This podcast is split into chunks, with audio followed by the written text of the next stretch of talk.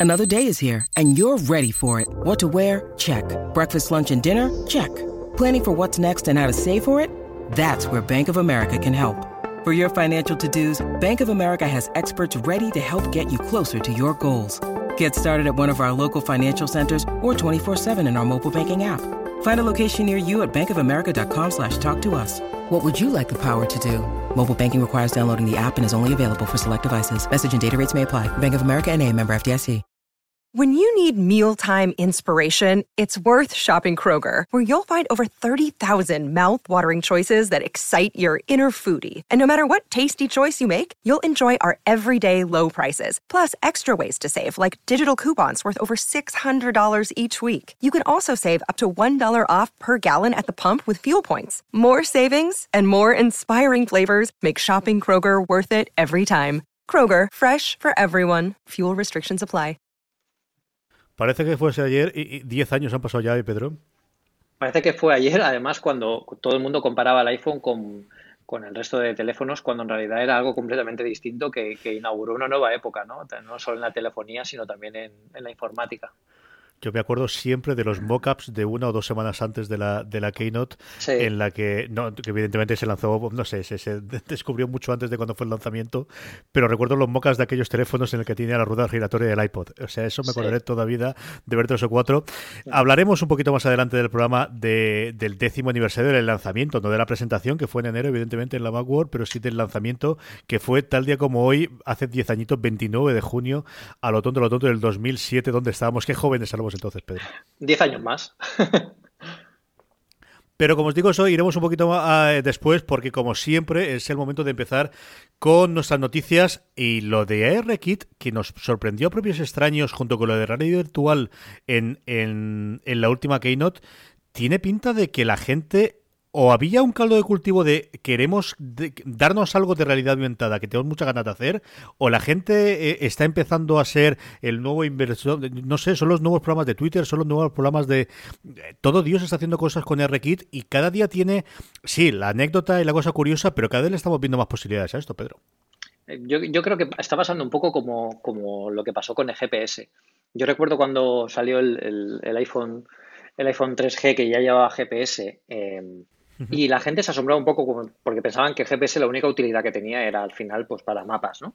Y el GPS ha, demostrado que, vale para mucho más, para geolocalizar fotos, imágenes, para juegos de re- realidad aumentada como estos que estamos empezando a vivir ahora. Hay un montón de utilidades y, y- y, bueno, en aquel momento no éramos conscientes, pero los desarrolladores enseguida sacaron partido a eso. Y ahora está pasando más o menos lo mismo. Pensamos que la realidad aumentada o incluso la, la realidad eh, virtual es, es algo que, bueno, eh, podría, podría tener pocos usos, pero hechos como este, que yo no sé si habéis visto el vídeo, lo pondremos en las show notes, pero es, es fantástico. O sea, crean una, un metro virtual que es exacto al metro real. O sea, la precisión es asombrosa. Y además el movimiento de la cámara y todo cómo, cómo se está utilizando es exactamente mimetiza al, al real. Y es de los primeros usos antes de que salga realmente esto al mercado. Yo creo que cuando salga iOS 11 vamos a tener una, un, fantástico buquet para elegir de, de, de, de aplicaciones y de juegos en realidad aumentada que si son al menos como los de la presentación de, de la Keynote van a ser espectaculares. Y, y además, la sensación que tengo yo es, no sabemos cuánto va- puede dar de sí, como comentabas Exacto. tú con el GPS, es decir, a día de hoy no lo sabemos. Es decir, ¿es más útil tener un metro para medir la mesa si me cabe o no? Ya, ya, ya lo sé, pero es que nunca lo llevo. Es decir, la puñetera diferencia es que Sí. el iPhone siempre lo llevo conmigo y estoy pensando una chorrada, pero llevo, hay dos o tres cosas en mi casa que no he comprado a día de hoy porque nunca he podido medirlas y tener el metro y dónde lo tengo y llevármelo apuntado de cuántas son las dimensiones de lo que son. Y sí, es una chorrada y es una, pero es eh, nuevamente, el, el- como comentabas tú con el GPS, de un primer intento de la cantidad de gente que tiene ganas de hacer nu- cosas nuevas o de probar cosas nuevas, ahora que la App Store está más o menos tranquila. Veremos a ver el iPad lo que da de sí con, con iOS 11 para nuevas funcionalidades. Creo que esto sí que es, y a falta de ver lo que ocurre con realidad virtual, que evidentemente es un mundo totalmente distinto a día de hoy por toda la componente que necesitas de cacharros externos y de, y de potencia y de, de cables y de todo lo demás. Pero es que la realidad aumentada sí que es con el cacharro este que llevamos en el bolsillo, Pedro. Entonces yo creo que sí que Sí. de aquí desde luego la presentación de septiembre vamos a tener una o dos demos de realidad aumentada, nos cascan con la presentación de la nuevo iPhone, segurísimo. Sí, y además, uno, por ejemplo, una de las primeras aplicaciones de estas de, medidores de metro, la publicitan ya como el mejor metro es el que lleva siempre en el bolsillo, ¿no? que es el lema que se dice de las cámaras digitales y, la mejor cámara de un teléfono móvil, ¿no? que la mejor cámara siempre es la que llevas encima. Yo creo que estamos empezando algo que, puede dar lugar a, bueno, a productos realmente fantásticos y la imaginación de los desarrolladores es la, auténtica fuerza de la, de la App Store. Y aquí es donde sí que puede marcar la diferencia, pues que Apple haya apostado tanto por la realidad eh, aumentada. Eh, y, que por fin pues bueno pues se vaya a dar el auge que quizás merece este ámbito que no estaba lo suficientemente eh, explotado o no estaba lo suficientemente bien explotado porque yo no había visto ejemplos aún en desarrollo tan precisos como los que se están viendo ya en estas primeras betas. No, yo creo que tuvimos el empujón de Pokémon Go, que fue un bombazo durante dos meses y evidentemente sigue teniendo muchísima gente que, gente que juega y sigue moviendo mucho dinero. Pero ese fue un bombazo de dos meses de estos, mira, puede funcionar, pero no ha habido un seguimiento, no hemos tenido un seguimiento hasta ahora que parece que tenemos este, el, este R-Kit en el que, bueno, tenemos toda una, una base sobre la que tú puedas programar encima eh, lo que tú quieras hacer porque tienes todas esas herramientas, igual que tienes para, para la programación de apps, lo vas a tener ahora para la realidad aumentada. Sí, y, sobre todo, bueno, de hecho incluso Pokémon quiere ser de las primeras aplicaciones que saquen, eh, bueno, que actualicen la aplicación al, nuevo ARKit y, y, puede dar mucho de sí, porque eh, Pokémon en realidad es un ejemplo un poco extraño, ¿no? Se publicitaba un poco como realidad aumentada, pero en realidad, en realidad era, era, era algo, algo menos tangible, ¿no? ¿no? No era tan preciso, no era tan exacto. De hecho, de entre las demos de realidad aumentada que ya veíamos en el mercado, eh, Pokémon Go era de las menos precisas. Daba una sensación un poco eh, artificial a, la hora de mostrar el, bueno, pues los personajes en pantalla y tal. Lo que estamos viendo ahora mismo con el Arrakit es algo completamente distinto. Es casi sentir los, personajes y, los objetos dentro del mundo real. Y aquí, bueno, pues eh, mucha gente lo piensa. Yo creo que yo estoy bastante de acuerdo en que Apple al final aquí está sentando las bases para que en el futuro saquen sus propias HoloLens o algo similar eh, cuando todo esto esté lo, suficientemente maduro y la gente ya esté preparada para dar un paso más. Mm, como os decíamos, vamos a hablar dentro de, nada al final del programa del, iPhone, pero quienes han estado hablando son gente que estuvo muy involucrada con ellos. Ha hablado Gary Christie, ha hablado Tony Zadel, que cada cierto tiempo puede hablar, y el que ha hablado, para sorpresa de propios extraños, es alguien que lleva cinco años desaparecido totalmente del mapa, del que lo último que sabíamos es que había dejado todo el mundo tecnológico y se había ido a Broadway a ser productor de musicales, en fin, de todo tiene que ver en esta vida el señor, que era Scott Forstall y que ha reaparecido para tener una conversación prácticamente Norita que sin meterse en mucho fregados, hombre, pues siempre que Scott Forstall te cuente detalles y curiosidades sobre el mundo del iPhone, siempre bienvenido, Pedro. Sí, además que ellos tienen, bueno, yo, estoy casi convencido de que eh, deberían haberlo sacado ya, igual lo sacan durante este año, sacarán algún libro de cómo se hizo el iPhone, porque eh, eh, es una historia que, que tiene prácticamente todos los ingredientes para llevarla casi al cine.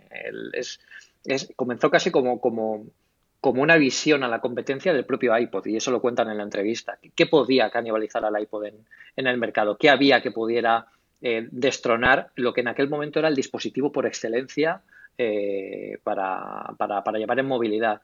Bueno, pues eran los móviles, ¿no? Pero los móviles nunca interesaron a Apple realmente porque estaban fuera de ese mercado. Hasta que consiguieron, bueno, vieron que quizás eh, combinando las ideas que llevaron casi a cabo el iPod, bueno, pues vamos a hacer el mejor reproductor MP3 que podamos con la tecnología que tenemos. Pues el, iPhone al final fue un poco eso y, experimentaron muchísimo. Yo creo que el gran error de la gente al pensar en el iPhone es que piensa que Apple eh, estaba, trabajando con el, estaba trabajando con, el prototipo más o menos similar que ya tenemos en, la calle desde el primer momento y no fue así. O sea, ellos lo pasaron muy mal y la entrevista está bastante buena porque, bueno, cuenta que incluso tenían un iPhone con click wheel, ¿no? Que es de lo que se veían los rumores, ¿no? Que es el paso el paso básico, el paso eh, eh, lógico, ¿no? Si tú quieres eh, evolucionar en un iPod, pues, pues, pues, bueno, pues tienes la interfaz del iPod que es la ClickWheel, que además era súper buena en aquel momento, era, era una interfaz revolucionaria. Pero claro, eso no funcionaba en un móvil, porque además no era una, interfaz que se adaptaba a las aplicaciones, que es lo que Steve Jobs quería. Y, y, claro, ahí hubo que dar otro salto de tecnología a algo que todavía no incorporaba ningún móvil en aquella época, que era una interfaz tan buena como la del iPhone, un sistema operativo que heredaba eh, el, corazón del escritorio, pero que modificaba su, parte visual para ser eh, utilizada bien dentro de los dispositivos móviles. Y eso es la gran diferencia con, con, el iPod. Yo recuerdo uno de los artículos que más me gustó escribir fue una vez que ya salió el iPhone y, ya sabíamos todos cómo era durante el primer año del iPhone. Yo me encargué de recopilar todos los eh, prototipos y durante todos los años anteriores que habíamos estado viendo rumores y noticias de cómo iba a ser el iPhone. Ninguno acertó ninguno acertó. Y, eso que lo damos hoy tan por supuesto que al final un smartphone, tú ves la forma del iPhone y dices, bueno, pues si yo tuviera que hacerlo, ¿no? Incluso la interfaz, y, aquí lo dice en la entrevista, eh, creo que lo dice eh, Scott Forstall y, Greg Christie, que, bueno, la interfaz fue lo más complicado. Hicieron distintos tipos de, interfaces y Steve Jobs siempre decía que eso, eso no era suficiente.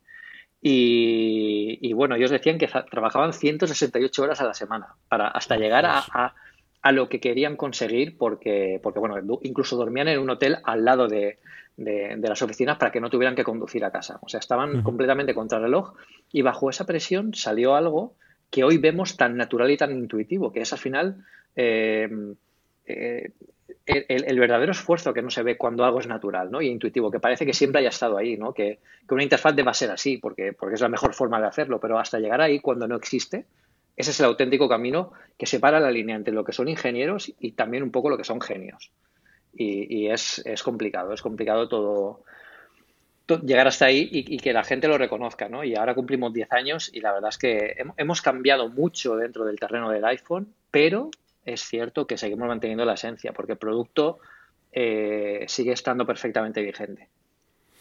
Sí, 11, al final tienes todos los cambios y tienes cambios en, los paradigmas de alguna de las cosas con el uso y, te permite hacer más cambios ahora que la gente ya ha utilizado un iPhone durante tanto tiempo, pero es cierto que tú ves todavía el iPhone original y ves el de hoy y sigue viendo esas similitudes, ¿no? Cosas que en otros lugares no existen. Em, eh, se siguen contando, ya no tanto filtrando, sino contando, porque es cierto que, que esa ah, prohibición que existía en su momento con Apple de decir absolutamente nada de las versiones beta fuera de lo que se hubiese dicho en las keynotes. Eh, si no está totalmente levantada, sí que está muy relajada. De hecho, ya está lanzada la beta pública para poder hacerlo y te puedes registrar perfectamente e instalarla ya todavía. No está para, para High Sierra cuando estamos, lo, estamos grabando, pero sí está para iOS 11. Y una de las cosas que nos hemos empezado a encontrar es cómo puede funcionar Apple Maps con navegación en realidad virtual en ese iOS 11, que es de esas cositas que no nos habían contado y que estamos empezando a descubrir ahora.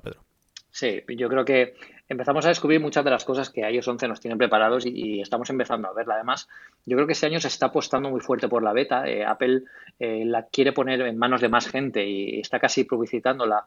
De hecho, a nosotros nos ha llegado una nota de prensa eh, en el momento en que salió para que, bueno, para que le demos publicidad y que la gente conozca que se la puede bajar y que puede empezar ya a probarla quieren, yo creo que al final eh, es un sistema operativo que sí que quiere marcar la diferencia, aunque eh, no sea tanto en, el, en, cómo funciona, sino en el núcleo y en ciertas características básicas que, amplían lo que ya conocíamos en iOS 10.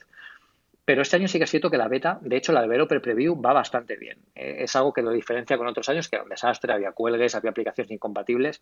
Este año todo está bastante más contenido, yo creo que está bastante más pensado, está bastante más trabajado.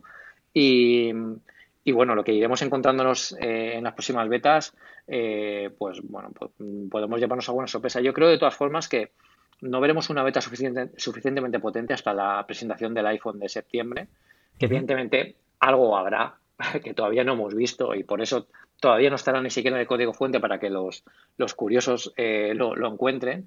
Pero desde luego mm, es un sistema operativo que promete mucho más y este año está, está empezando con, con mucha fuerza. Yo ya conozco a, varias personas que nunca se han atrevido a instalar betas, que, bueno, por, diversas causas, yo creo que esta sí que sí que se la quieren poner. Y, y, eso es muy bueno también para Apple porque demuestra también un poco la confianza en la compañía y que luego cuando salga la versión pública todo esté un poco más rodado, ¿no? que no haya tantos problemas como han habido otros años, cuando no existía este programa de betas públicas. Yo creo que ha cambiado el sentido. Yo creo que cuando sacas una beta pública es, sí, evidentemente, una cosa es que tengas un error en una aplicación concreta, otra cosa es que de vez en cuando se pueda reiniciar, pero lo que no puede ser es, por ejemplo, que no vaya Facebook, o que no vaya Twitter, o que no vaya alguna de las, de las ¿qué puedes tener? 50 aplicaciones, ellos tienen los números, ¿no? Que hay 100 aplicaciones que el 90% de la gente tiene en su pantalla principal, esas tienen que funcionarte, aunque le falten implementaciones, aunque, por ejemplo, todavía en Files no tengamos la integración de Dropbox, aunque, es decir, cosas de esas puedes hacer, pero esas no pueden fallar. Y yo creo que están el día a día hablando con esos desarrolladores de, oye, cuando saquemos la beta pública, esto sí o sí tiene que funcionar por un lado. Y luego, por otro lado, yo creo que ellos no han abierto esa beta hasta que realmente han visto que, venga, ¿qué porcentaje tenemos de cuelgues, de reinicios? Realmente, ah, eh, si hay un cuelgue de, brick, de lo que todavía no es un ladrillo y tienes que llevarlo a la Play Store, eso no podemos sacarlo. Eso no puede haber ningún fallo de ese tipo que nosotros conozcamos. Evidentemente, luego cada uno es un mundo y podemos hacerlo, pero, pero sí que ha cambiado ese sentido. ¿no? Yo recuerdo instalar alguna primera beta hace, ¿qué? Cinco años, seis años, y te y tiras por la calle en medio porque querían molar más que nadie y porque no te podías aguantar y tenías que hacerlo. Pero a día de hoy es otro rollo totalmente diferente. Incluso yo creo con la primera de desarrolladores. ¿no? El hecho de que allí en, Apple te dejen instalarla en los propios cacharros y los tengan preparados es, hombre, eh, a este se va a colgar algo más probabilidad, pero no era lo que era hace cinco o seis años cuando todavía no sabíamos cómo funcionaba la cosa. Sí, sí, completamente. Y además, yo recuerdo, por ejemplo, cuando salió iOS 7, que era el gran cambio, ¿no? El cambio de interfaz, el cambio de cómo funcionaba el sistema operativo, que yo me la instalé durante un par de semanas para probarla y para echarle un ojo y era bastante, bastante inestable también, porque había mucho, mucho rediseño de interfaz, había mucho motor gráfico que había que retocar y tal. Pero sí que es cierto que esta me está gustando bastante. Yo no la tengo instalada en, el teléfono principal para, bueno, para poder probar aplicaciones en, el, en, el, iOS que toca, pero sí que, sí que la instalé en el, bueno, ahora hablaremos de él, en el iPad Pro nuevo, y la verdad es que es completamente otro mundo. Es como, como pasar de, de, algo que bueno, te puede apañar a algo que está preparado para algo más potente que está, que está por venir.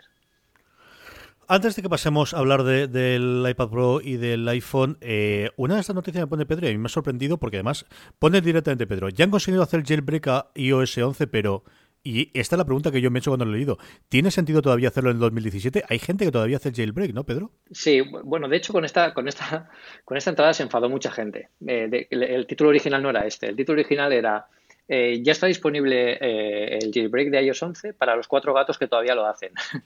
La gente se enfadó bastante con nosotros y tuvimos que cambiar el título, cosa que entiendo también, porque quizás el título era un poco, un poco agresivo. Eh, bueno, pretendía ser de humor, ¿no? No queríamos no ofender a nadie, pero lo, cambiamos al final porque la pregunta realmente que la gente se hace con esto es, ¿tiene sentido hoy en día hacer jailbreak cuando tenemos iOS 11 o iOS 10 que, que ya te permite muchas de las personalizaciones que, que, era el motivo por el que tú hacías jailbreak antes? ya lo tienes. Y, por ejemplo, para a la hora de instalar aplicaciones y, y, ponerlas eh, piratas cada día es más complicado, ¿no? Es, bueno, pues tienes que, hacer sus, sus pinos. Yo, el, el único motivo por el que sí que conozco a, sí conozco a algunas personas que lo tienen hecho es por el tema de los emuladores. Porque hay algunos emuladores que, que, bueno, pues requieren jailbreak. Ya hay, sin embargo, ciertos certificados que te puedes bajar de internet. Creo que los tienes que comprar, valen 5 euros o una cosa así Em, que te permiten instalar aplicaciones firmadas con esos certificados y te pueden, eh, por ejemplo, instalar aplicaciones no oficiales de la App Store, como puede ser eh, pues el MAME, etcétera, etcétera, ¿no? emuladores sobre todo. Eh, que incluso para eso ya está resuelto, no hace falta ni jailbreak. De hecho, en su página, luego lo ponemos en la show, luego paso la, la URL, en su página incluso lo publicitan así, emuladores sin necesidad de hacer jailbreak. Es algo por lo que pues, pues, suena bastante atractivo. Pero sí es curioso, ¿no? Y es curioso que incluso todavía haya gente buscando cómo hacer el jailbreak, ¿no? A, esto, el, pequeño agujero por el que colar eh, todo lo que, lo que necesitemos para poder entrar en, el sistema operativo. Pero bueno, yo creo que es casi parte de la mitología de Apple y, no sé si decirte que, me gusta que esté ahí, aunque sea por, por el factor leyenda que tiene. Yo creo que, y es cierto que llevo muchos, muchos, muchos años de todo el mundo. Yo creo que fundamentalmente hay tres razones por, la, por las que sigues haciendo jailbreak a día de hoy. Principal, yo creo que el primer principal es la parte de la piratería, como decías tú, aunque sea más complicada, pero evidentemente existirá siempre. Existe en las aplicaciones, existe en la música, existe en las series, existe en el cine. Y mira qué sencillo. El cine, por el tema de las ventanas de estrenos, tira que va, pero bueno, sigue siendo con las series, ¿no? Se siguen pirateando las series de Netflix. Y mira que es fácil pagar a Netflix y tenerlo en todos los dispositivos del mundo mundial. Y sigue existiendo. Bueno, pues porque sigue habiendo gente en la cual, normalmente con una demografía concreta, suele ser gente más joven o gente que por principios decide que soy, aunque yo creo que hay menos en, ese cariz, pero bueno, que, que, va a seguir pirateando contenido. Y eso es una realidad humana como que necesitamos aire para respirar. Punto pelota. Mm. Yo creo que luego hay otra parte de gente que son aficionados a la tecnología y a la informática y que quieren trastearlo. Y es cierto que posiblemente muchos de esos estén en Android a día de hoy en vez de estar en, en, iOS, pero bueno, gente tiene que haber, ¿no? Y al final, bueno, pues hay cosas en las que quieren trastear. Y luego supongo que tiene que haber todavía, no sé cuánto quedará, un pequeño reducto de gente que necesite una funcionalidad concreta que por H o por B no permita estar en la App Store y que a lo mejor necesiten hacerlo. Si existe todavía algo así, que yo creo que cada día será más extraño que siendo una empresa no puedas eh, montarlo directamente en tus propios dispositivos o si eres desarrollador, aunque no puede estar en la App Store, no puede estar en tu propio dispositivo. Pero fuera de eso, yo recuerdo hacer jailbreak, pues eso, cuando nos permitías tener aplicaciones propias, recuerdo eh, instalarme Twitterific en sus momentos y aplicaciones para hacer tethering para, para, el, para el iPhone en su momento con, con eh, internet a través del, pero, mm, ¿qué puedo hacer? ¿Ocho años? ¿Nueve años? No, nueve años no, pero vamos, siete años, seis años que no lo probaba. Pedro, ¿tú, tú recuerdas la última vez que, que, activamente lo hayas utilizado? De hecho, de hecho hay un artículo escrito por mí sobre, sobre eso, era otra época. y, y, es curioso porque em, yo recuerdo, eh, estamos hablando posiblemente de, creo que era 2008, eh, cuando salían, cuando fue el gran auge ¿no? del jailbreak, que ya empezaba a estar la, la tienda de aplicaciones y, bueno, pues ya eh, el iPhone tenía bastante más recorrido y la gente quería sacar mucho más provecho de algo que antes no, no, no, no conocía nada, nada, parecido. Yo recuerdo cuando salían las, las el, jailbreak de, de Cydia y, el installer y todo esto, eh, nosotros publicamos en Apple Esfera la, noticia como si saliera una nueva versión de iOS. O sea, eh, yo recuerdo estar en Madrid em, en una cena, de hecho, con gente del mundo de la, de la, tecnología, de los blogs y tal, y en ese momento salir Cydia y yo irme disparado a la habitación del hotel a escribir la noticia porque era urgente que saliera. O sea, que fíjate la diferencia. Y hay un artículo mío que, es curioso también. Cuando toda la época esta, ahora nos da un poco de risa, ¿no? Y yo no creo que, lo haya utilizado nadie, pero em, toda la época esta de cuando el iPhone no podía enviar mensajes multimedia, había una aplicación que, bueno, no te la instalabas de, por los canales oficiales, pero sí que la podías instalar si tenías el jailbreak. Y yo hice un tutorial en Apple Esfera sobre si tienes el jailbreak con esta aplicación, eh, así, eh, así puedes enviar mensajes multimedia con el iPhone.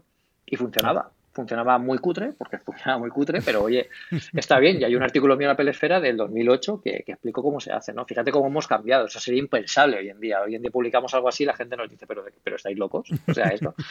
Y luego es gracioso, ¿no? También por, por todo esto, ¿no? De, por ejemplo, el MMS en su momento todo el mundo puso grito en el cielo, pero luego lo usaron cuatro. Mm. que, que al final es más que puedas hacerlo al, al hecho de decir, bueno, esto pues es una funcionalidad que a lo mejor no, no, es el futuro ¿no? de lo que está por venir. Yo creo que ahí se vio más, se apostó más por otra, por otra, por otra tecnología, ¿no? Pero, pero es curioso, el tema del jailbreak ya para mí tiene cierto componente de nostalgia que me gusta recordar a veces. Cidia, recuerdo yo, madre mía. Es cierto que yo creo que al final, bueno, pues, pues el hecho de que el App Store funcionase como funcionase posteriormente y que al final pues la comodidad lo vence absolutamente todo y, y él era mucho más cómodo, mucho más sencillo y mucho más, más útil, quitando el tema del precio, ¿no? Y esa evidentemente no es lo mismo los precios tampoco el App Store que tenía cuando se lanzó en su momento que a día de hoy, ¿no? En el que el modelo de mm, freemium es el, 95% de las, de las aplicaciones que tienes en los primeros puestos, ¿no? Y, y ya esa barrera de entrada de, bueno, es que tienes que pagar mucho dinero por las aplicaciones tampoco ni siquiera, ni siquiera llegas a tenerlo. Mira, acabo, de encontrar, acabo de encontrar justamente ahora el, artículo que comentaba de, cómo instalar, eh, el artículo se llamaba cómo, configurar los MMS en el iPhone de la mejor forma posible. Bueno, y aquí me monto una película de instalar Perl, de instalar IMES, de instalar una librería de no sé qué para enviar mensajes que luego nadie usa. Lo voy a poner en la sono porque es, es, es curioso, me hace, me, hace, me hace gracia que lo veáis. Yo creo que MMS he enviado dos en mi vida por error y hay un poco más. Y yo creo que es todo lo que. Como todo el mundo. Todo el mundo que era el camino, ¿eh? El problema era el puñetero precio, que, que, que ahí se, se, columpiaron. Claro, yo creo que, que, Gredion tenga. Hemos tenido el SMS y ahí, pero ahí tenía la jugada, ¿no? Y mira tú, después WhatsApp y Telegram sitiando la, la razón de que realmente por ahí es por donde iba el camino. Pero claro, yo no me acuerdo de la verdad, pero yo creo que estaba cerca de un euro enviar cada MMS o cosas por el estilo, ¿no, Pedro? Un euro, un euro. Era, y además todos nos equivocamos alguna vez y hemos pagado nuestros dos euros de, de casi de, de, de penalty por, porque, claro, esto te has equivocado y ahora ya lo sabes. Y hoy en día, imagínate, no puede enviar fotos hoy en día, madre mía. Ah, imposible. Imposible totalmente. Eh, sí, para, para una vez que, que, son previsores y que tenían el formato, pues bueno, se, columpiaron totalmente con esa parte, desde luego. Vamos con el tema de la semana, y aquí es donde yo dejo los auriculares, no escucho a Pedro durante 20 minutos y paso de lo que me diga, porque me va a poner los dientes largos. ¿Qué llevas? ¿Tres semanas trasteándolo? Eh, dos, dos semanas. Dos. Dos semanas, sí. Es, eh, bueno, ¿Quieres que me preguntas? Cuéntame cómo llegas allí y las primeras sensaciones y luego ya me haces la analítica completa. Pero a mí sabes que me gusta la, que me cuentes las sensaciones. Aparte de lo que has escrito ya en Store, cuéntame la sensación de cuando llegas allí y te dicen, este es.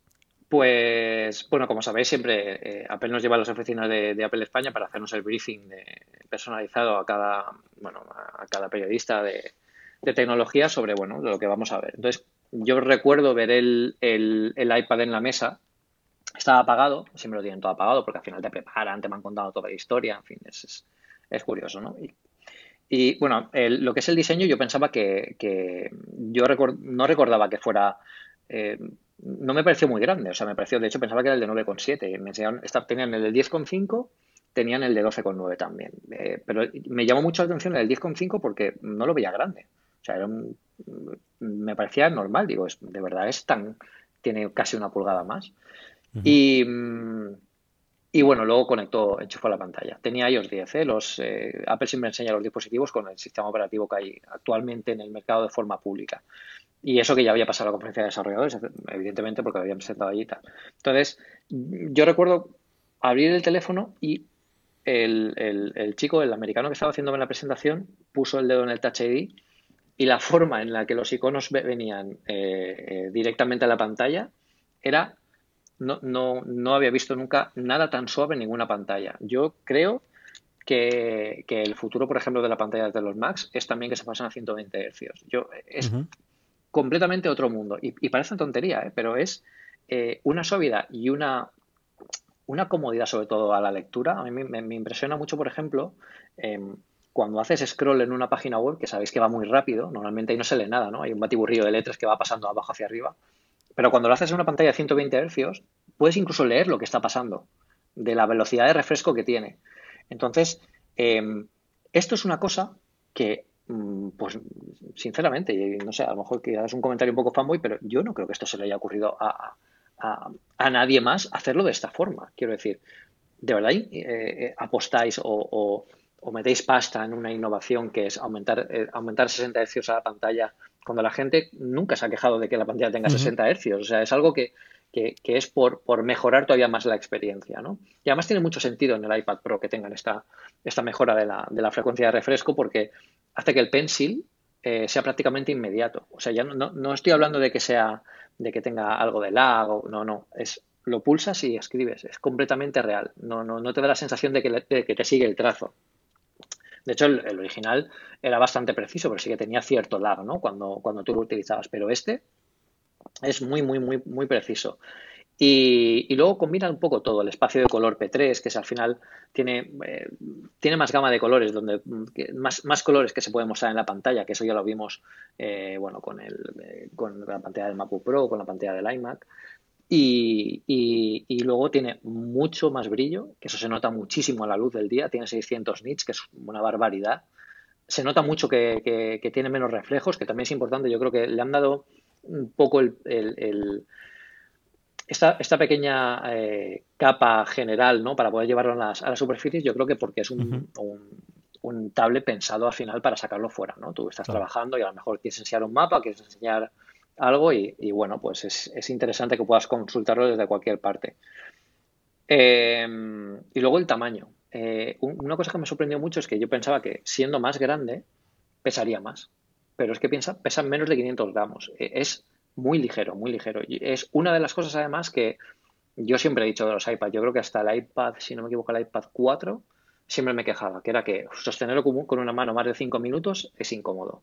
En este es completamente natural. Es muy, muy, muy cómodo sostenerlo. Además es muy delgadito.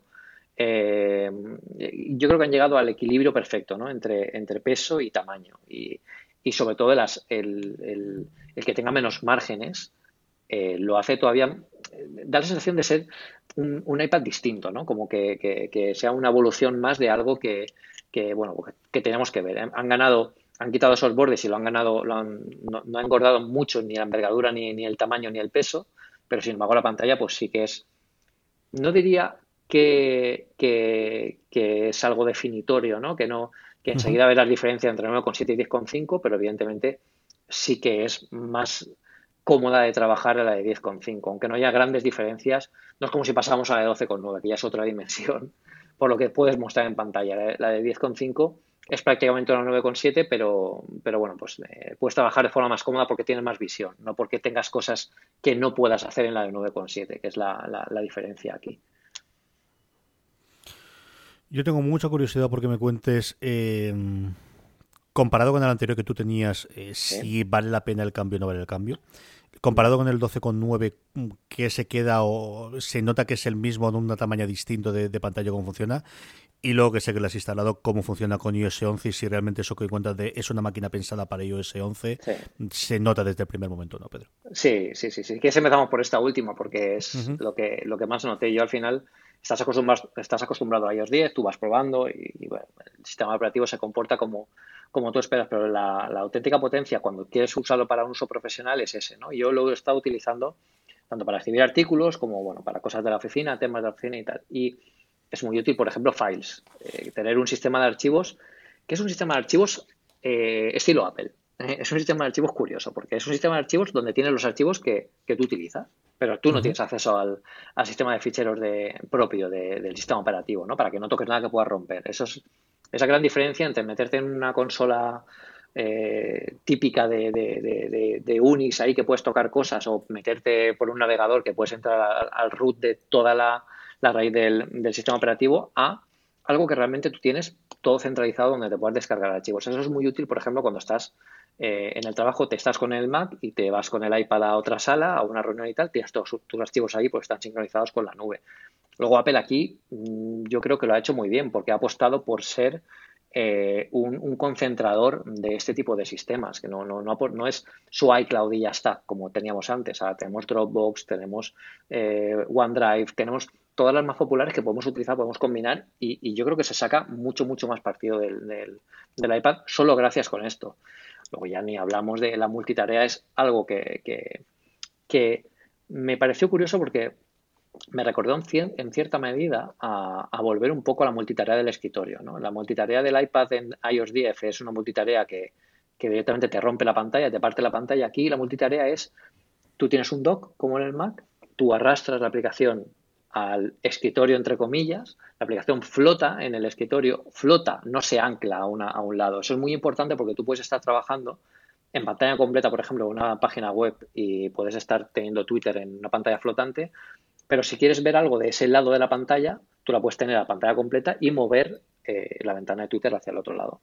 O sea, es.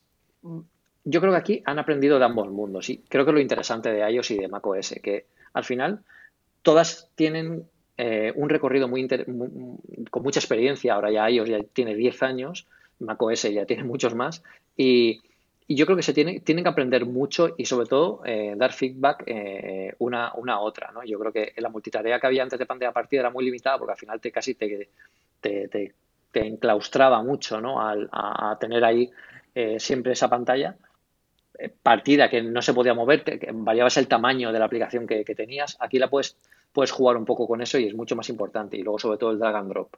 El drag and drop es el drag and drop que esperábamos que Apple hiciera. Es un sistema muy cómodo, aprovecha el multitouch de la pantalla, que es muy útil, pues con dos dedos puedes empezar a añadir archivos. Es un poco, es un poco, bueno, eh, digamos que aquí Apple lo ha dado todo para, para hacerlo de la forma más intuitiva posible. Y, yo creo que esto las aplicaciones lo van a aprovechar eh, muchísimo pues, para intercambiar archivos, para pasarnos archivos cuando queremos subir una imagen, por ejemplo, un CMS, que no tengamos que estar haciendo ahí locuras de abrir, de seleccionar del carrete, no, tú directamente puedes ir de una aplicación a otra y lo puedes pasar. Yo creo que al final lo que se está convirtiendo es un poco, está cogiendo muchas buenas ideas del escritorio, pero al final se está convirtiendo en el modelo que funciona en movilidad. Y eso es la gran diferencia entre tener un sistema operativo móvil que aprovecha realmente para lo que va a ser destinado a tener un sistema operativo de escritorio puesto en una tableta, que al final estás anclado a cosas del pasado que no funcionan en una tableta portátil. Y Apple en eso, pues quizás durante 10 años ha tenido poco recorrido y ya no lo hemos hablado muchas veces en el podcast, que al final eh, tiene, eh, iOS 10 tenía que evolucionar en el iPad, en cierta forma, no podía ser lo mismo que en un, que en un iPhone, ¿no? Pero bueno, estas buenas ideas yo creo que están llegando a, están llegando eh, en, un buen momento y, están llegando de, la mejor forma y tienen muy muy buena pinta este iOS 11. Yo recuerdo la primera vez de ver los dos Pro, el de 9,7 y el de, el de, el de 12,9, el de 13 pulgadas para precio de amigo, la diferencia es brutal. parece un cacharro diferente. ¿Sigue ocurriendo exactamente lo mismo ahora con este 10 y medio comparado con el de 12,9, Pedro? ¿Sigue ocurriendo lo mismo? Eh, yo te diría que no. Yo diría que no. Yo, creo que yo creo que son cosas distintas, pero que al final, eh, em, si, tuviéramos que elegir, ¿tú, ¿tú, cuál elegirías ahora mismo si te, lo, si te lo tuvieras que comprar? Si, no mires la pasta. Yo estoy más acostumbrado a tener el del 9,7. Creo que si me comprase, entonces yo creo que tiraría el 10,5 al uso que le doy a día de hoy. Hmm. Creo que a mí me falta el año de haber utilizado uno de 13 pulgadas para llevarlo de arriba a todos hmm. los días y trabajar con él en el escritorio y tener esa parte. Ese es lo que yo creo que a mí me Mira, falta. Mira, yo, yo, yo he tenido la suerte de, tener los dos y, poder probar. Evidentemente, en una primera etapa siempre llevas el de 12,9, ¿no? Porque es el más espectacular, el, el que tiene la super pantalla, el que que puedes hacer un montón de cosas casi como si fuera un ordenador. Pero yo creo que ese, tablet está más orientado a artistas que necesiten un gran canvas de, trabajo, ¿no? un gran lienzo de trabajo. Eh, diseñadores, eh, ilustradores sobre todo, que utilicen el pencil en un tamaño grande. Yo creo que se va más orientado a eso. Para la gente que, utilizamos más aplicaciones, eh, bueno, que no necesiten tanto espacio de trabajo porque se puede utilizar igual en, un espacio más pequeño, yo creo que el formato libreta, entre comillas, del 10,5, del 9,7 es perfecto. Yo para mí el iPad, perfecto, el iPad perfecto de todos los que han habido hasta ahora es el iPad Pro de, de 10,5, con diferencia.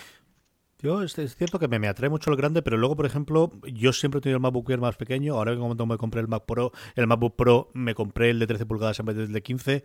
Y lo que digo, yo estoy muy acostumbrado a esto. Defendiendo mucho el iPad Mini, que es un cacharro que yo tengo muchísimo cariño por él para otro tipo de usos. Y, creo que si no fuese porque ahora está tan disparatado de precio, un precio más razonable, o más, razonable no, quiero decir, más reducido y más a lo que puede ser un Amazon Fire, ¿no? De, que si me rompe no pasa nada, pues puedo comprarme otro, lo guardo dentro de la mesita y es una cosa que cojo solamente por las noches para leer o ver alguna cosa de última hora, eh, yo creo que iré sobre este 10,5. Cuéntame un poquito de los accesorios, porque ya menos has hablado del, del, del pencil y de cómo sigue siendo exactamente el mismo pencil, pero ahora con el tema de la latencia, bueno, pues hablan, eh, y lo habréis leído seguro, lo de Apple Esfera y en Apple de por debajo de 20 milisegundos, que han aprovechado al máximo la velocidad de refresco. Pero háblame del teclado, acuérdate la, la, la, pelea que tuviste el año pasado para conseguir el teclado en español, os lo han dado yo en español al principio, y luego fundas y funditas, sentando la fundita esa que tan mona con el agujero para el pencil, que tengo curiosidad. Sí, bueno, pues el, el, el, pencil, ya por, cerrar el tema del, del, lápiz, la verdad es que es, yo creo que es un accesorio imprescindible para, para un iPad hoy en día porque te permite, aunque no seas ilustrador o artista, te permite anotar. Eh, eh, y, como tiene tanta velocidad, con la velocidad de refresco es tan preciso, es casi como la sensación de escribir una libreta, ¿no? Y no solo eso, iOS 11 está preparado para hacer anotaciones casi en cualquier parte. El sistema de capturas de pantalla, además, guarda en una zona todas las capturas que estás haciendo para poder recuperarlas y anotar rápidamente, eso es súper útil. ¿Cuándo no, ¿Cuántas veces hemos necesitado hacer eso y hemos tenido que hacer malabarismos con el marcador, marcación de, de iOS 10 y, bueno, un montón de historias? Con esto lo tenemos mucho más fácil, además, para correos electrónicos. Al final eso es la diferencia de llevar una tableta y utilizar una tableta para todo esto que pues tienes todo esto más por la mano, nunca mejor dicho, ¿no? Em, y yo creo que es el gran accesorio. El teclado este año, el teclado es exactamente el mismo, sí que ya está en español, cosa que se agradece, aunque bueno, tampoco fue un gran drama, ¿eh? En el momento que eh, las teclas siempre están en el mismo sitio, no, no, tiene, no tenía mucha historia además tú te configuras el teclado en español y las teclas, eh, aunque estén escritas en otro idioma, eh, bueno, pues aparecen en español en la pantalla, que eso, eso no está mal. Es el, exactamente el mismo teclado, el mismo grosor, el mismo tamaño, todo igual, funciona igual. Y, con, eso no vemos diferencia. Lo que sí que hay diferencia este año es con la funda, es lo que tú dices, la funda esta. Yo creo que eh, eh, tiene un precio bastante alto para, hacer, para ser una funda, es decir, son 179 euros, pero es fantástica. Yo creo que es una de las mejores ideas que ha tenido Apple en fundas, pero con mucho tiempo, porque el sistema en el que guardas el pencil es súper sencillo, tanto guardarlo como sacarlo, se queda muy bien anclado, no, no, tenemos la sensación de que se vaya a caer o se vaya a perder. Y luego es un sobre que no ocupa, en envergadura es muy pequeño, o sea, no, no ocupa en grosor mucho ni nada. Eh, y te permite además guardarlo con el teclado puesto. O sea, eh, llevas en un paquetito pequeño, o sea, en un sobre pequeño, eh, te llevas toda la estación de trabajo que, puedes tener.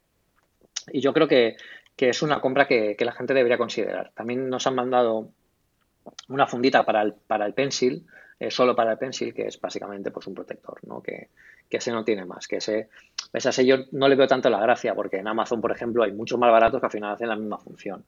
Pero la funda grande sí que es cierto que Apple ha hecho el resto y, y, se nota la diferencia en la calidad de materiales, el diseño, eh, cómo lo han pensado para que ocupe lo mínimo y proteja lo máximo. Yo lo, veo fantástico, sobre todo para la gente que viajamos tanto, nos movemos entre salas de reuniones.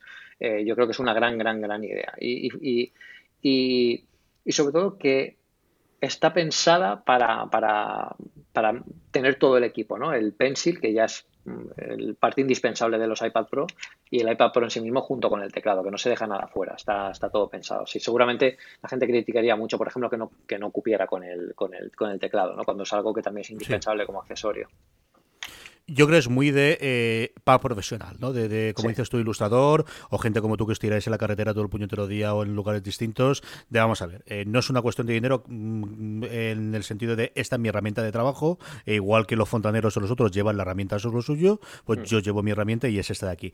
Yo creo que es una cosa cara, no sé si vale eso y sé que mm, con todo el detalle no es una tontería de pasta, ¿no? Al final, lo tonto, lo tonto son los ciento y pico de euros que has dicho tú, pero como decías tú, el, poder cogértelo debajo del brazo y te darlo todo junto y leche que te da una cuando lo llevas de, esto de sentirte bien, ¿no? De, mm. llevarlo, yo creo. Sí.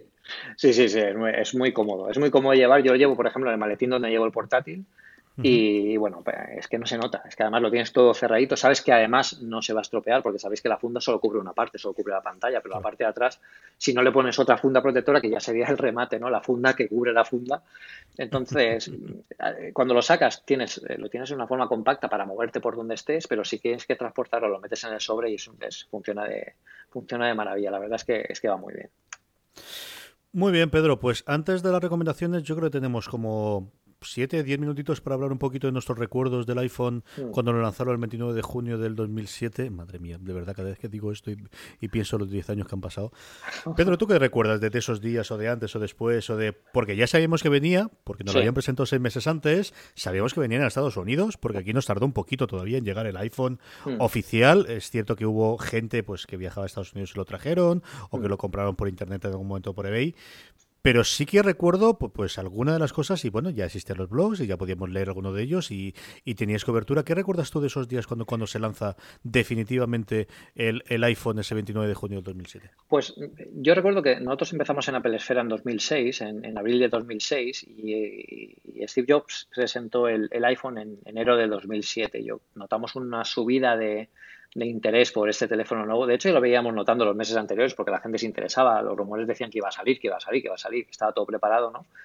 Y, la verdad es que el lanzamiento fue, increíble porque además eh, eh, lo, que, lo que tuvo el lanzamiento del iPhone fue que tuvo un halo de misterio tremendo. Y es que Steve Jobs presentó un teléfono que, aunque la gente se pensara que era ese el que ya había en el mercado, era un teléfono que estaba sin acabar, con un sistema operativo que fallaba mucho y no le falló nunca, ni una sola vez en la presentación, ¿no? De hecho, en las películas sale, eh, en las películas son los libros, se, dice mucho esto, ¿no? Que en todas las presentaciones posteriores le había fallado algo y justo en la que, en la que se enseñó al mundo no.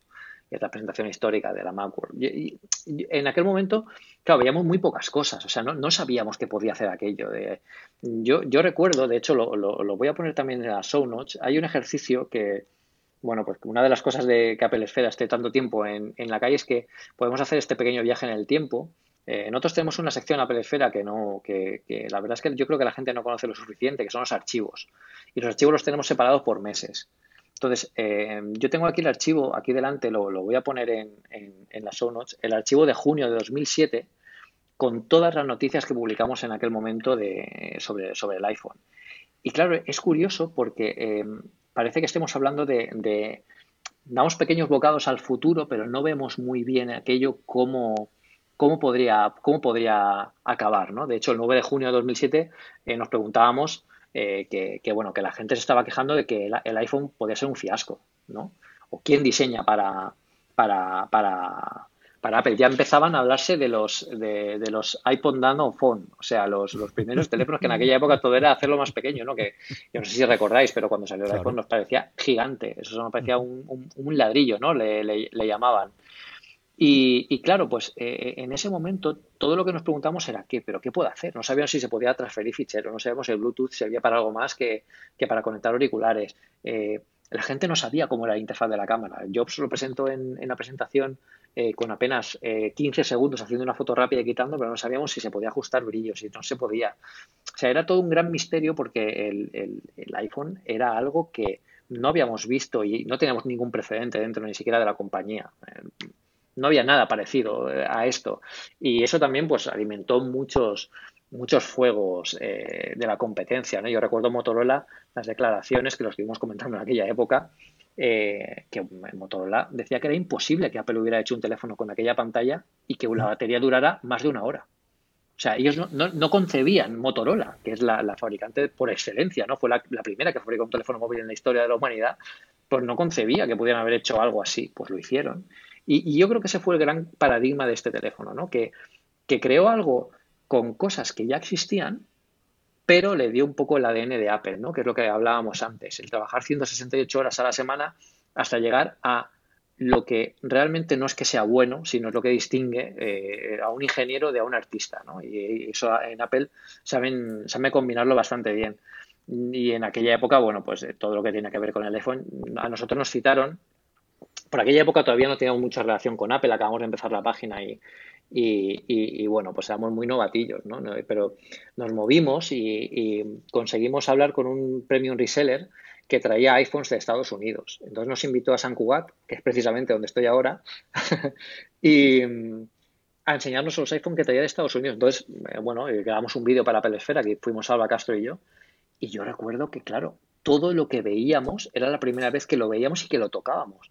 Pero habían cosas que nos parecían auténticamente ciencia ficción. Yo recuerdo hacer zoom a una imagen y, y, y, sorprenderme. Y digo, oh, pero esto es algo que veíamos en las películas y ahora lo tenemos en la palma de la mano y además iba muy bien, ¿no? Eh, eh, por ejemplo, cargar, cargar la página, cargar una página en un teléfono y que fuera la página, que no fuera algo cutre, eh, como había en aquel momento de, de, las páginas estas específicamente hechas para móviles GPRS. Todo era un gran cambio de paradigma que estaba era un, era un, punto de salida hacia algo que pues la gente todavía no entendía muy bien hacia dónde llevaba, pero sí que estaba muy bien definido con, a, nivel de tecnología. Y fueron años, la verdad, bastante chulos. Yo recuerdo mi primer iPhone, fue, eh, me lo trajeron de Estados Unidos ese, ese mismo año. Yo lo tuve en, yo si no recuerdo mal, lo recibí a final de septiembre. Y llevar un iPhone cuando la gente eh, lo ha visto por la tele o por, la, o por, las, por, los medios, pero no lo ha visto en persona porque ahora lo veo muy natural. Pero antes la gente, eh, a mí me veía con un iPhone y me paraban por la calle. Yo recuerdo en, el aeropuerto eh, un señor, cuando me vio, bueno, me vio trasteando con el iPhone, me dijo si por, si por favor que se quería hacer una foto con el teléfono. Entonces, claro, yo no entendí muy bien si quería que yo le hiciera una foto con el teléfono o él dice, no, no, que quiero que me hagas una foto posando con el teléfono. O sea, eso, imaginar el nivel de, bueno, de, misticismo, ¿no? Que yo creo que eso también, eh, a pesar de jugar mucho con eso y, sabía que, eso era una parte importante incluso del, del ADN del propio dispositivo, del teléfono. Pero fue, fue un momento chulo y, y la gente te venía a preguntar y te lo enseñabas y la gente se quedaba embobada porque a pesar de que la gente lo dice, ¿no? muchas personas lo dicen esto, el iPhone no inventó nada, todo está inventado. Ojo, todo está inventado porque sí, habían pantallas táctiles, pero no eran como las del iPhone. Habían sistemas operativos, pero no eran como los del iPhone. Eh, habían eh, diseño de dispositivos, pero no eran esta calidad de materiales y este nivel de exigencia y, atención al detalle como el que tenía el primer iPhone. Entonces, claro, eh, no, digamos que un producto no, al final no es solo la suma de las partes, ¿no? sino que todas esas partes cohesionadas eh, den lugar a un gran producto. Y esa es la diferencia entre, entre la competencia que monta cosas y Apple que, que, crea objetos, ¿no? Es, objetos o productos. Es, es para mí la gran diferencia entre Apple y la competencia. Es cierto que yo creo que, que, el primer iPhone, cuando miramos la vista atrás, eh, tenemos una perspectiva de lo que se ha convertido el iPhone a día de hoy. Y el primer iPhone tampoco era eso, ¿no? Era, una era un teléfono. Miento, era un dispositivo, ¿no? Y al final tenemos. Yo creo que se nos ha quedado el nombre teléfono entre otras cosas porque Apple le puso iPhone en vez de ponerle otra forma de, de otro nombre y por la costumbre de antes llevábamos durante los 10 años anteriores otro dispositivo que ocupaba su hueco en el bolsillo al que habíamos llamado teléfono móvil. A día de hoy no llevamos teléfonos móviles, llevamos ordenadores portátiles en el cual hay una aplicación dentro de ellas cada vez menos utilizada entre los problemas de cobertura comparada desde luego con Facebook, con lo que puede ser WhatsApp o con Telegram incluso como es mi caso, llamada teléfono. ¿no? Y es una de las cosas que cuando echas la vista atrás y cuando vistas la la presentación, desde luego, de enero de, de, Steve Jobs, ves clarísimamente, ¿no? El, teléfono se reducía a una mera app y se abría ante ti un cúmulo de, de posibilidades que es cierto que tardaría una serie de años. Por un lado, yo creo que hay dos vectores clarísimos. Por un lado, la App Store y por otro lado, la integración del, Internet móvil a día de hoy. Yo me acerqué al iPhone viniendo de la perspectiva de a mí nunca me había traído tener un teléfono móvil, yo me resistí muchísimo a tener un teléfono móvil, fui de las últimas personas de mi entorno en tenerlo, pero sí que había tenido desde que pude una PDA. Yo siempre había sido un loco de tener una PDA con su stylus, porque es lo que había entonces, y después con Windows CE, y después una HP, y yo creo que tuve como cuatro o cinco modelos. Yo recuerdo haber empezado la universidad cuando nadie tenía eso, tenías una agenda de, papel, y haberme comprado una que se llamaba Da Vinci, yo no sé ni, de qué leche de marca, ni cómo fue aquello, si me la compraría yo con mi primer sueldo, o con el dinero que ganaría yo dando clases, o me la regalaría a mi padre, no, me acuerdo, ya, ni me acuerdo, Pedro, cómo fue aquello. Pero de ir haciendo anotaciones allí, y en estas cosas que se te bloqueaba, se te borraba, tenías que meter los datos, eh, era un follón, tenías que ponerlo exactamente en los campos como fuese para la base de datos. Al final era una base de, una base de datos glorificada con una batería, tampoco nos volvamos locos, ¿eh? Mm. Y, con, y con una cosa de, tinta electrónica y a funcionar, pero siempre había sido un loco de esas cosas. Y eso es lo que a mí me abrió los ojos, ¿no? De yo sí he venido utilizando estos, leche, lo voy a tener ahora, además con el teléfono y con una pantalla en color, que es la otra que también se nos olvida, ¿no? Yo venía de tener las pantallas que tenían las PDAs y eran, pues como decía Pedro, existían eh, pantallas táctiles, sí, pero tenías, yo no me acuerdo del nombre si era capacitativa o cómo era, acuérdate, tuvimos durante dos años aquella pelea de qué tipo de pantallas eran las que necesitabas darle con stylus o la que podías darle con el dedo y era un follón y era otro rollo totalmente diferente de lo, de lo que encontrabas la primera vez que yo vi un iPhone, que fue tiempo después, yo creo que también tuvo fue ser el iPhone original septiembre, octubre, no me acuerdo quién lo tenía, alguien me lo enseñó segurísimo y luego ya el, el, 3G que es el primero que yo tuve, ¿no? y mm. el, el tenerlo, yo creo que, como digo, fue un primer paso que evidentemente tardaría 3, 4 años en convertirse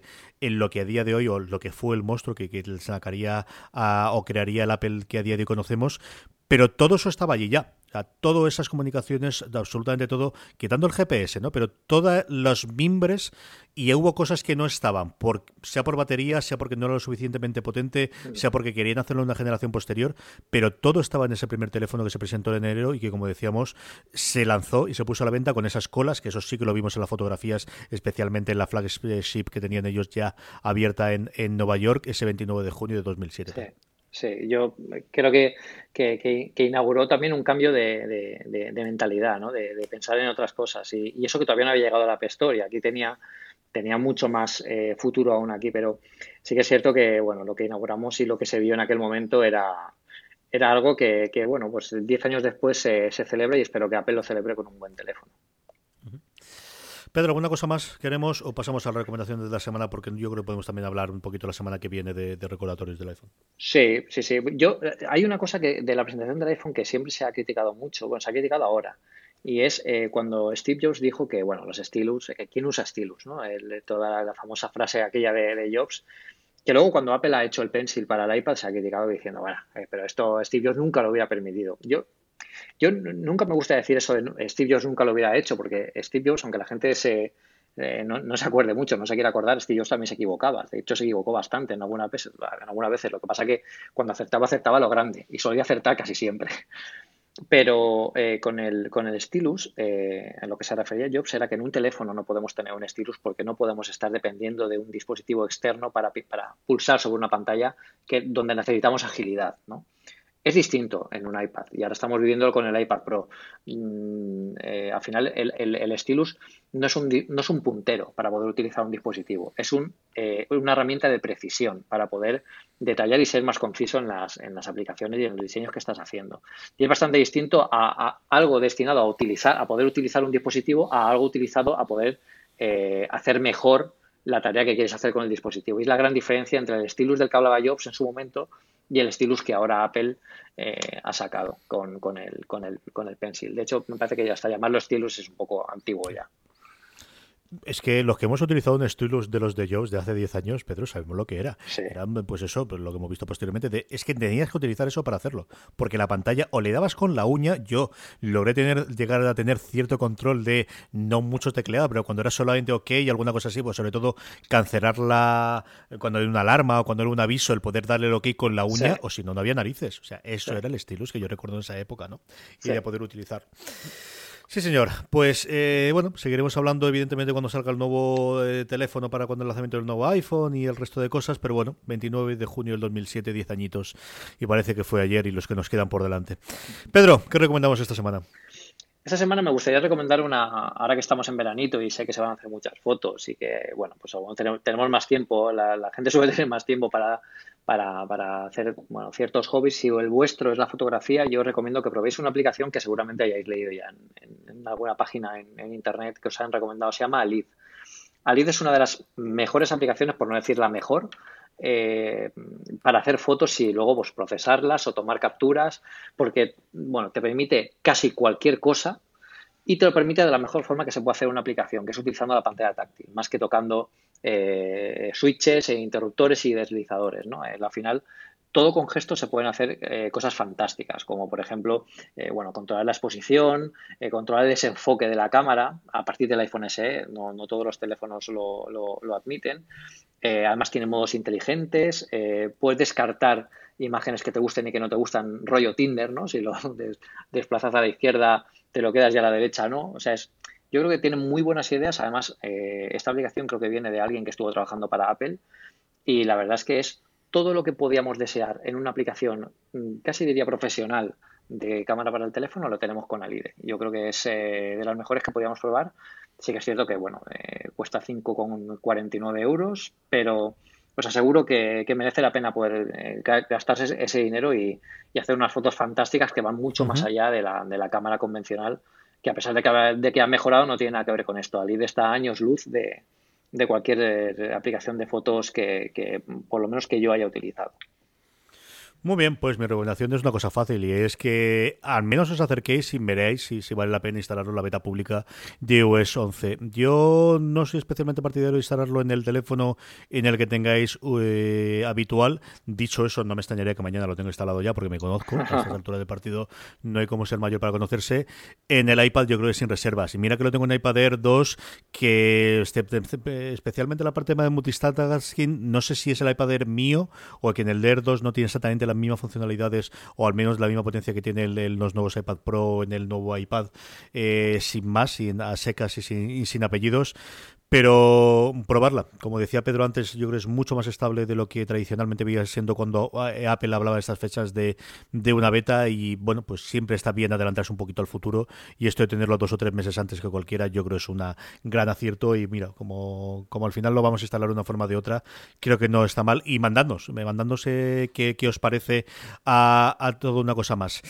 Hasta aquí el programa. Eh, nada, recordar que tenemos nuestro grupo de Telegram, telegram.m barra una cosa más, que ahí podéis hablar con más de 400 personas diariamente de vuestra tecnología y de Apple, eh, de, Apple en concreto y de, tecnología en general. Que la semana que viene, mm, si no pasa nada, volvemos y hablaremos como siempre de todas nuestras cosas de Apple. Pedro, hasta la próxima. Hasta la próxima, chicos. Y a todos vosotros, gracias por estar ahí y hasta la semana que viene en Una Cosa Más. there is one more thing. And we've managed to keep it secret. ¿Bellos, tío? Hola, hola, ahora sí. Ahora sí. ¿Tú me oyes? Perfectamente. Hola, Perfectísimamente. Hola. Muy bien. Muy bien. Ya estamos aquí grabando a tope. Sí, sí, sí.